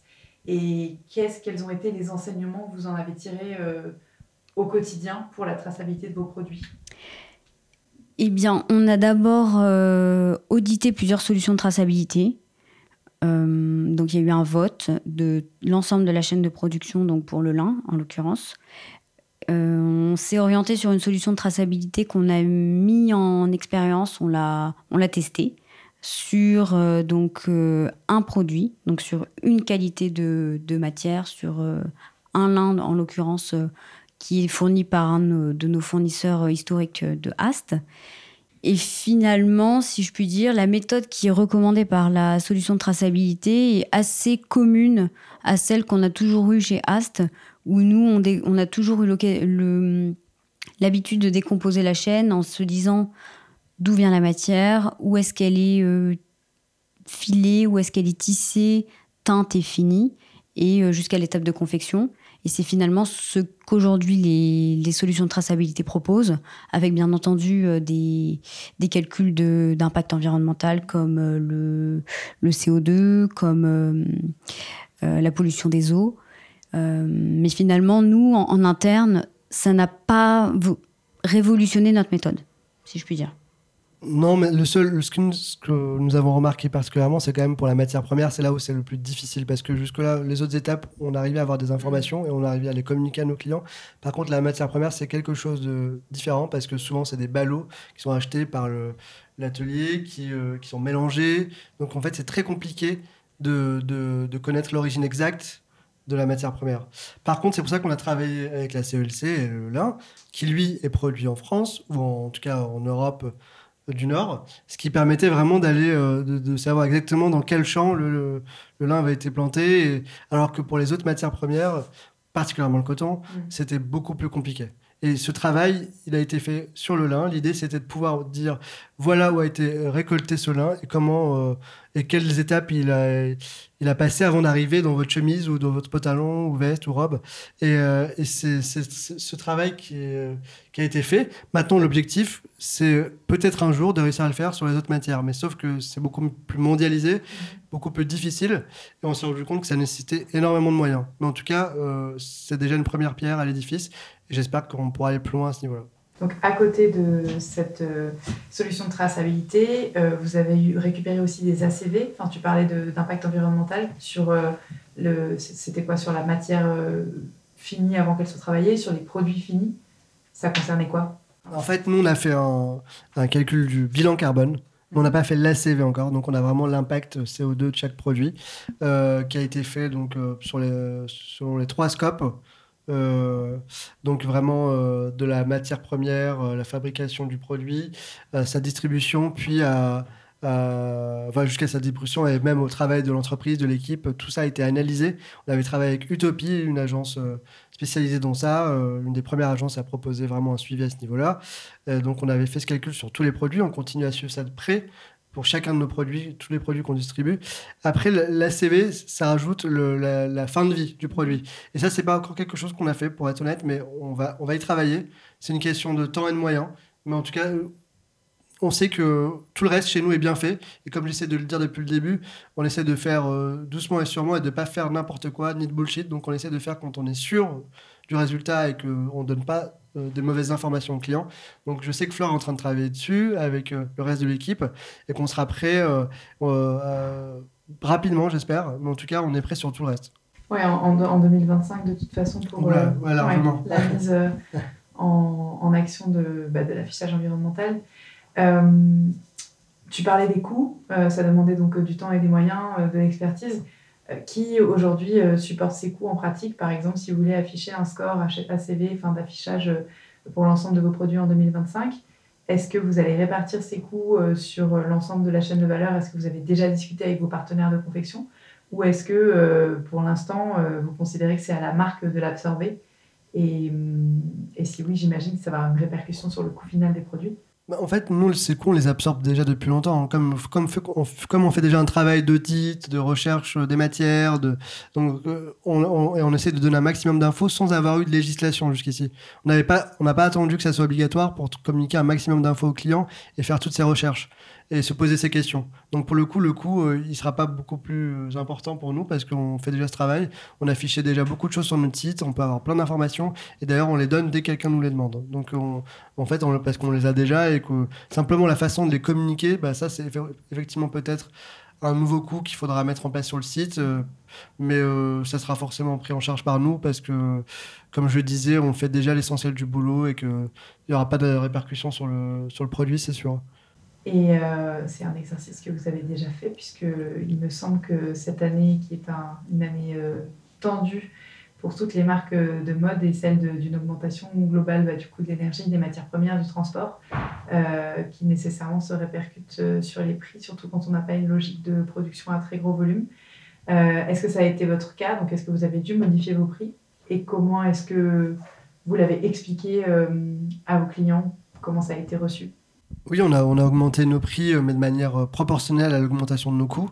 Euh, et ça, on l'a fait, on l'a fait de manière très transparente parce que début 2022, on avait écrit un article pour expliquer à nos clients plusieurs mois avant que nos prix allaient augmenter. Comme nos productions, elles se font bien à l'avance, on sait que les coûts, ben, d'un coup, on a eu des très grandes surprises avec 20% d'augmentation sur certaines matières premières, sur les coûts de confection. Ben, très en amont, on a dit aux clients, ben, voilà, on vous prévient, on sait que vous êtes habitué à tel type de prix, et ben ils vont prendre 15-20% euh, parce que euh, simplement nous on n'a pas le choix, étant donné que nos marges euh, sont vraiment faibles par rapport au reste du marché, forcément on est obligé d'impacter ça sur le client. Mais, mais ça a été très bien pris parce qu'on reste encore hyper compétitif et que comme on est assez... c'est pas une augmentation soudaine, toutes les marques à côté de nous et qu'on des marges euh, plus importantes ont augmenté leur prix, donc forcément leur prix a encore plus augmenté que le nôtre. En fait, c'est passé inaperçu euh, sur le marché parce qu'on reste euh, hyper compétitif. Donc on sent qu'il y a quand même un, vrai effort de pédagogie constant, on l'a dit sur différents supports, la news, etc.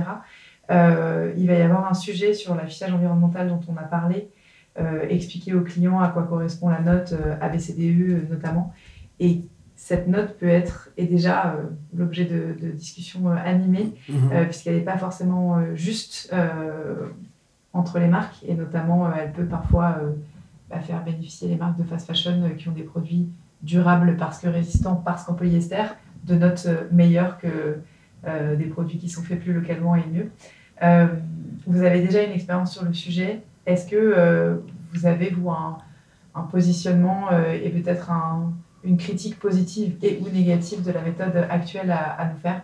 Oui, bah, ça forcément, comme toute euh, méthode, euh, innovante, ça, ça, crée un débat sur son intérêt, sur sa mise en pratique. Et il y a des points positifs parce qu'il y a déjà la sensibilisation et, l'éducation des clients. Donc en fait, déjà le fait de mettre ça dans le débat public, bah, ça permet aux personnes de se poser la question. Euh, donc ça, c'est important. Ça sensibilise les consommateurs, euh, les incite à réfléchir davantage. Euh, après, il y a le côté transparence. Bah, ça, ça affiche clairement certaines informations de manière obligatoire et, sur les impacts environnementaux. Donc je trouve ça intéressant d'obliger certaines marques qui ne le faisaient pas forcément à le faire et de donner ces informations au grand public. Ça pousse les entreprises à innover, à améliorer constamment leur processus. Et, euh, euh, c'est hyper important euh, bah, d'avoir ça en tête pour réduire les empreintes environnementales. Après, sur l'aspect négatif, je sais, je, sais, qu'il y a un problème dans la nature déclarative de, de certaines choses. Donc, je sais qu'on se posait la question avec Flore parce que oui, des informations communiquées et annoncées par les marques et qui finalement ne sont pas forcément euh, vérifiées ni auditées derrière. Donc ça peut poser un souci, effectivement. Et il y a un aspect euh, euh, de vérification qui peut être complexe. J'attends de voir la mise en pratique réelle, comment les choses vont être vérifiées. Comme quand les marques annoncent que c'est Made in Europe, Made in France, je me rends compte que parfois il y a tellement Mm. Bah, de fausses informations qui sont communiquées. J'attends de voir euh, dans quelle mesure euh, ça ne sera pas juste euh, un argument marketing des marques, mais que en fait en creusant il y a beaucoup de vent. Donc j'attends de voir vraiment la réelle mise en pratique et, quand ça sera vraiment vérifié. Ouais, et puis les sanctions éventuellement appliquées en cas de, fausses allégations. Mm. C'est vrai que jusqu'ici, il y a un principe de démonstration requise, euh, mais de, comment dire, de présomption de, bien faire et, de, et de, démonstration requise en cas de contrôle aléatoire. Mais ce n'est pas, pas prévu de façon systématique. Oui. Euh, ok. Euh, est-ce que, avec tout ce qu'on s'est dit, pour vous, les engagements de la marque vraiment à 360 degrés sont, avec le recul, un facteur de compétitivité. Qu'est-ce que tu penses enfin, quels sont peut-être vraiment les points forts qui font qu'aujourd'hui la marque elle va bien et qu'elle est euh, pérenne malgré euh, toutes les tempêtes euh, qu'on a pu évoquer? Oui, je pense, même si pour moi c'est pas l'argument principal. On n'a jamais voulu dire voilà achetez-nous parce qu'on est une marque. pour nous ça devrait être la base ça, en fait. J'espère qu'un jour ça sera plus un argument de compétitivité parce que toutes les marques devront s'imposer certaines contraintes euh, liées à l'environnement, liées à la, production, liées à plein de choses. Euh, et, du coup, je pense que ça l'est encore actuellement parce que il y a encore euh, beaucoup d'acteurs dont tu parlais tout à l'heure d'ultra fast fashion qui se posent pas du tout la question. Et plus il y aura d'éducation, de transparence, plus les, consommateurs bah, seront intéressés par ce sujet et plus ils se tourneront vers des marques comme nous. Mais et, plus ça sera un facteur compétitif. Euh, mais je, pense qu'il y a encore du travail, sincèrement, parce que parfois je suis vraiment surpris par, euh, par le comportement des consommateurs. Euh, bah, justement, quand je vois la réussite de ce genre de marque, alors qu'on mm. était en plein débat sur, sur la mode et sur son impact écologique et qu'il y a des marques qui explosent alors que c'est totalement l'inverse, ça m'a quand même vraiment surpris. Mais j'espère, j'espère que sur le long terme, plus il y aura de médias comme le vôtre, plus il y aura de marques comme la nôtre, plus les clients finaux euh, bah, iront vers, vers les, les, bons acteurs. D'autant plus fou qu'une étude récente est sortie qu'on avait partagée euh, sur le, la client type présumée de la marque Chine, qui est au final de moins en moins l'adolescente qui suit la tendance sur TikTok, mais de plus en plus des femmes et des hommes euh, qui ont plus de 30 ans mmh. et un certain pouvoir d'achat et un certain niveau d'éducation. Donc ouais, le travail de sensibilisation, il est vraiment fondamentale, en plus euh, des pénalité évidemment. Euh, euh, bah, c'est pour ça qu'il faut rien lâcher, parce qu'il ne faut pas croire que, le, que c'est gagné, parce que pourtant c'était à une époque où ça avançait dans le bon sens, mm. et on a l'impression qu'il faut tout recommencer. Mais, mais non, je pense que c'est un travail de, de, longue haleine et qu'il faut continuer dans cette voie, et qu'on, de toute manière, seul, c'est la seule voie possible pour, pour la suite. Est-ce que vous avez des velléités de renforcer vos engagements, par exemple en matière de chaîne de production courte Est-ce que vous voulez vraiment renforcer ce côté Made in Europe, voire Made in France? Et enfin, oui, non. Et puis, plus globalement, quel est le, le, futur qui se dessine pour la marque dans les années à venir? Pas de changement prévu en termes de localisation pour euh, la production AST. On restera en Europe. Euh, après, bien entendu, si on a des partenaires en France euh, qui peuvent entrer dans, dans nos contraintes budgétaires, bien entendu, on peut s'orienter vers des choix en France. Et on ira là où les, euh, sont les meilleurs savoir-faire. Euh, Made in Europe, c'est pas forcément toujours un gage de qualité. Il faut quand même euh, bien travailler parce qu'on a des ateliers en Europe qui nous font des.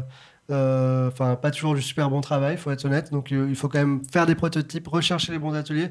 C'est ce qui fera que on sera fier de lancer certains produits. C'est pas toujours la seule. c'est plutôt le savoir-faire en Europe, les bons ateliers. Et oui, pour l'instant, on continue à ce niveau-là. Il n'y a pas de raison de changer. Et en termes euh, de développement prévu, il y a des petites choses qu'on peut révéler? Enfin, les, prochaines co ou les prochaines années, est-ce qu'il y a, je sais pas, vous avez envie de, je dis n'importe quoi, travailler le chanvre, euh, la femme, on en a un peu parlé. Où va la marque? Alors, où va la marque Et peut-être que la réponse est standstill et on continue euh, à vol et ce sera très bien aussi. Non, non, non, on continue la, la vague qui a été lancée euh, lors des deux dernières collections. On va sur quelque chose qui est beaucoup plus travaillé, beaucoup plus abouti. On pense vraiment aux détails. On a des gros travaux sur, euh, la, sur les couleurs, on les développe en partenariat avec nos ateliers. Donc, ce sont des couleurs exclusives à Ast. On pense vraiment, on repense les intemporels. On essaie d'ajouter toujours un détail euh, qui va faire que la pièce va se différencier de, des pièces des concurrents. Euh, et on mmh. essaie aussi de beaucoup travailler sur les matières. C'est-à-dire que euh, récemment, on a essayé de travailler sur les matières recyclées. on a fait un maillot de bain 100% recyclé cet été. Euh, en Sequal, oui. On a fait des vestes de travail en laine euh, recyclées également. On essaie vraiment de voilà de d'innover aussi et de d'accompagner le changement euh, dans nos gammes. Mmh, oui, oui, je, je rejoins Fleur sur ça. Donc, on, on essaie de, de, de, redonner le goût de bien s'habiller. C'est vraiment. Euh, et on n'est pas forcément dans le confort, euh, la recherche de. Euh, on, a envie que les gens aient le plaisir de porter des beaux vêtements avec des belles matières bien coupées et pas juste quelque chose de pratique. Donc, c'est vraiment là le sujet en ce moment c'est bah, ne pas avoir, pas avoir besoin d'une occasion euh, pour sortir euh, des belles pièces qui, qui vont durer, qui vont... comme à l'époque où on était très content d'être en costume tous les jours euh, et parce que ça nous faisait plaisir, ou en tout cas de mettre une belle veste, une belle chose, d'aimer le vêtement, pas simplement pour son côté pratique ou, ou confortable. Et c'est sur ça qu'on bosse en ce moment. On, s'interrogeait récemment en réunion édito avec Coraline sur le qu'avons-nous fait de, de l'art sartorial et, où est-il aujourd'hui, euh, mm. qui le porte, euh, pourquoi y revenir, faut-il y revenir? Après le, les hoodies à tout va et, et les, le gore et toutes les tendances euh, micro qui ont été assez éphémères. finalement, qu'est-ce que ça veut dire bien s'habiller? D'après ce que j'entends, parce que je me méfie un petit peu des, des recettes toutes faites de c'est le code de la masculinité ou les codes du bien habillé, mais en tout cas, dans ce que j'entends de votre discours, c'est plutôt des beaux vêtements qui sont bien faits, avec des coupes qui sont maîtrisées, avec des matières qualitatives, etc. etc. Et là, effectivement, je... Oui, c'est plus ça qu'on va jouer. Sur ce sur quoi on va jouer, pardon, c'est vraiment la qualité des matières, la qualité de la coupe. Pas que sur les chemises. Donc là, on travaille, d'ailleurs, sur les nouvelles pièces, on travaille sur des super beaux manteaux avec euh, des beaux draps de laine. On, voilà, on, on, bosse beaucoup sur le développement de vêtements euh, de plus en plus euh, travaillés. Très cool. Hâte de voir ça. Est-ce que euh, on peut euh, boucler avant que je, passe le micro pour les questions de clôture, euh, mais avec une, interrogation un peu Nostradamus, tu vois, mais est-ce que vous avez des, précisions, des prévisions, pardon, une intuition pour le, futur de l'industrie dans une dizaine d'années À quoi ça ressemble le paysage de la mode? Bonne question, on en a parlé tout à l'heure. Si tu m'avais posé la question il y a 10 ans, j'aurais pas dit que l'ultra fast fashion aurait cartonné, donc je vais pas me lancer dans, dans le gouffre. On mais... prend pas de pari. Je- Non, mais j'espère. On va dire que j'espère que seuls les acteurs qui ont pris les bonnes décisions sur, le- sur les engagements de durabilité, de proximité, de qualité euh, des produits vont résister parce que la mode c'est pas juste de la production, c'est aussi euh, c'est aussi la création, c'est aussi un art. Il faut pas voir toujours ça comme quelque chose d'inutile euh, qu'on produit dans le vide et on pourrait euh, remettre des vêtements euh, qui existent déjà. C'est aussi un plaisir, quelque chose qu'on cultive euh, avec euh, joie. Euh, on, est heureux de, créer des choses. Sinon, euh, il y a plein d'univers artistiques qu'on devrait aussi arrêter. Donc, il faut que la mode redevienne, euh, euh, voilà, ce, côté, reprenne ce côté créatif et, euh, et que ça soit, et que ça soit plus uniquement euh, des productions en masse euh, de vêtements qu'on doit changer tous les jours, sans, sans bah, la recherche de, euh, sans passion, sans, euh, euh, sans euh, bah, qualité des produits, sans matière euh, durable. Voilà, on se répète un peu, je me répète un peu à ce niveau-là, mais j'espère que seules les marques qui miseront bah, sur euh, ce volet créatif, sur ce volet durable, résisteront dans les dix prochaines années. Et euh, même si je souhaite pas que les autres échouent, mais j'espère qu'elles prendront la bonne décision sur, le- sur, leur, euh, sur leurs engagements. Ok, je vais euh, invoquer le dieu du wishful thinking et faire en sorte que tout ça soit entendu. Coralie, c'est à toi. Merci. Euh, Est-ce que vous auriez un livre, un site, un podcast ou autre référence culturelle pour se cultiver sur la mode responsable? Alors, je sais que vous avez déjà fait un article euh, sur ça qui parlait de, de Conscious Closet, euh, un livre euh, que j'ai lu qui, euh, qui est très bien pour l'éducation, pour garder ses vêtements, bien les ranger, justement qui explique comment faire en sorte que les vêtements soient durables. C'est hyper intéressant comme vision. Est-ce qu'il y a quelqu'un que vous aimeriez entendre dans ce podcast? Hum, alors, c'est. Moi, je m'étais noté. euh, et je vous souhaite d'avoir Stella McCartney un jour, euh, éventuellement. Euh, non, parce qu'elle elle a pris des bonnes décisions dans, la- dans l'univers de la mode plutôt, plutôt haute couture, plus premium. et qui, ne- c'est pas toujours. c'est pas toujours des, des univers où on réfléchit à ça. Donc, je me fallait un peu pionnière sur la mode durable et éthique. Donc, ça serait intéressant. Est-ce que vous avez une rencontre ou deux, dans votre cas, qui aurait changé votre vie professionnelle? Euh, plusieurs, sincèrement, tous les ateliers euh, euh, avec lesquels on a travaillé, tous les artisans, souvent, bah, on ne se rend pas compte de tout le travail qui est fourni derrière un produit. À chaque fois qu'on va à la rencontre d'un atelier qui fabrique nos gants, nos écharpes, bah, chacune de ces rencontres, ça donne envie d'aller encore plus loin dans la marque parce que, et de, de- de travailler encore plus parce qu'on voit qu'il y a des gens qui bossent derrière, souvent euh, à la main, qui, euh, qui réfléchissent à, à des produits euh, depuis des générations et on est content à chaque fois, ça nous pousse à aller encore plus loin dans notre travail et de, de pousser encore plus euh, ces ateliers parce que notre réussite c'est aussi la leur donc c'est souvent quelque chose qui nous donne envie d'aller plus loin. Merci beaucoup. Merci à vous. Merci beaucoup pour terminer. euh, bon, alors où est-ce qu'on peut vous retrouver J'imagine sur as.fr et euh, dans vos boutiques. euh, donc, on a dit Paris, Lyon et bientôt Bordeaux. Est-ce que vous recrutez en ce moment? Il y a des postes à pourvoir. Alors on est sur la plateforme Welcome to the Jungle Mhm. qui, sur lesquels tous les postes sont disponibles. On sait qu'on recherche en, en vente. On a, on, on a besoin de personnes en boutique. Et après, euh, actuellement, on vient de finir des recrutements au bureau, donc pas pour l'instant, mais j'espère bientôt. Ouais, ça veut dire que tout ira bien. Ça marche. Et ben, on va rester à l'affût. Merci beaucoup à tous les deux et euh, longue vie. Alors, on se retrouve dans 10 ans pour un nouvel épisode. Merci beaucoup. Merci pour cet échange. Merci pour votre écoute. Si vous êtes encore là, c'est peut-être que vous avez appris des choses et apprécié cet épisode.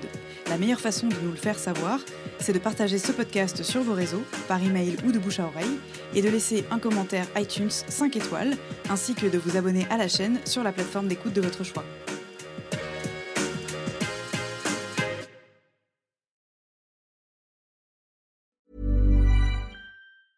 Mom deserves the best, and there's no better place to shop for Mother's Day than Whole Foods Market. They're your destination for unbeatable savings, from premium gifts to show-stopping flowers and irresistible desserts. Start by saving 33% with Prime on all body care and candles. Then get a 15-stem bunch of tulips for just $9.99 each with Prime. Round out Mom's menu with festive rosé, irresistible berry chantilly cake, and more special treats. Come celebrate Mother's Day at Whole Foods Market.